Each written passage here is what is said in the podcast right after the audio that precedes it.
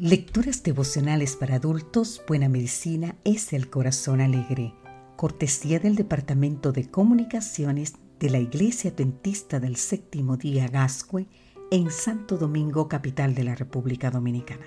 En la voz de Sarat Arias.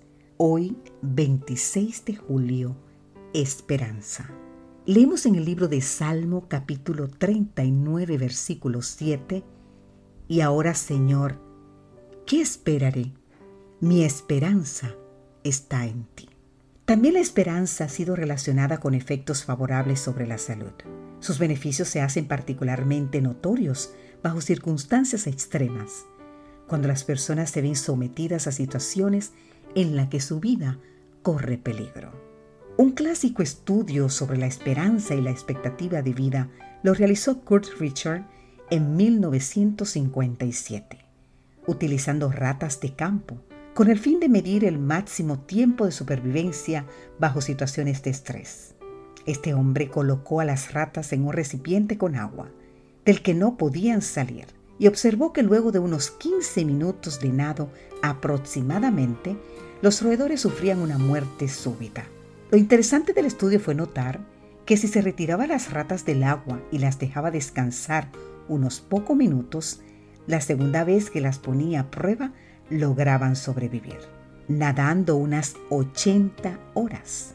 Richard pensó que ese rescate momentáneo había sido capaz de generar esperanza, de generar esperanza en las ratas, dándoles el coraje para soportar tantas horas la segunda vez.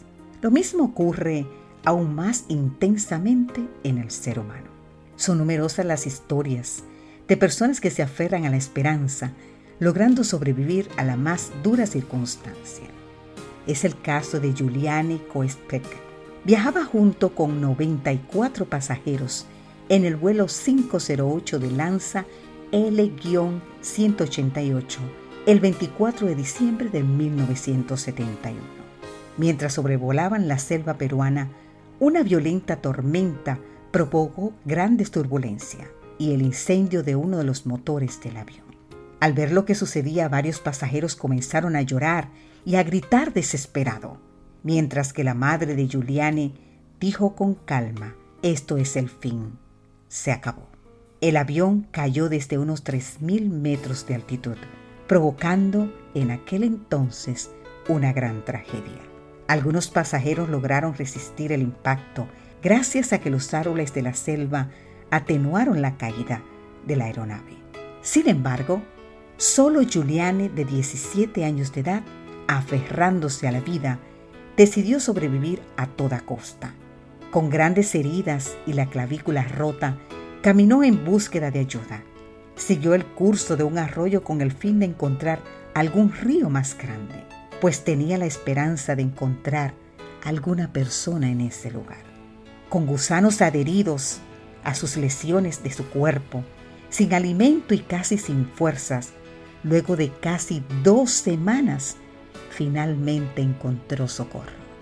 Tal vez no podamos elegir los acontecimientos o las circunstancias que nos tocan vivir, pero con toda seguridad podemos elegir la actitud con la que los enfrentamos. Una actitud de confianza en el porvenir puede ser de gran ayuda al afrontar las dificultades de la vida. Aunque nuestra vida se encuentre en riesgo y todo parezca ir mal, todavía podemos repetir con el salmista, y ahora, Señor, ¿qué esperaré? Mi esperanza está en ti. Que Dios hoy, querido amigo, querida amiga, te haga entender que tu esperanza está en Cristo. Amén.